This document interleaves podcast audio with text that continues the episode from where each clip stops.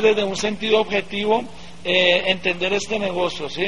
De nada nos sirve salir muy entusiasmados y motivados si, si no comprendemos eh, objetivamente el negocio, ¿no? Porque eh, si lo entendemos objetivamente, te encuentras con un obstáculo o te encuentras con información negativa de este negocio, porque información negativa de todo hay en la vida, porque todo el mundo es bueno para dar opiniones de algo sin basarse, basándose en lo que quiera, ¿cierto? Hablan de, eh, todo, hablan mal. es más, ¿quién ha hablado mal de alguno de ustedes alguna vez?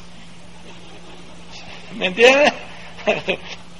entonces, entonces, igual de este negocio, también hay personas que no les gusta o no lo comparten o hablan mal o, no tuvieron el resultado que esperaran y esperaban y entonces hablan mal, pero, pero no tuvieron el resultado que esperaban, no porque el negocio eh, no sea bueno, sino por distintas circunstancias que ellos tuvieron y ellos tienen todo el derecho a, no gustarles el negocio y hablar mal del negocio. Pero lo interesante es que no necesariamente porque a ellos les fue mal en el negocio le te va a ir mal a ti.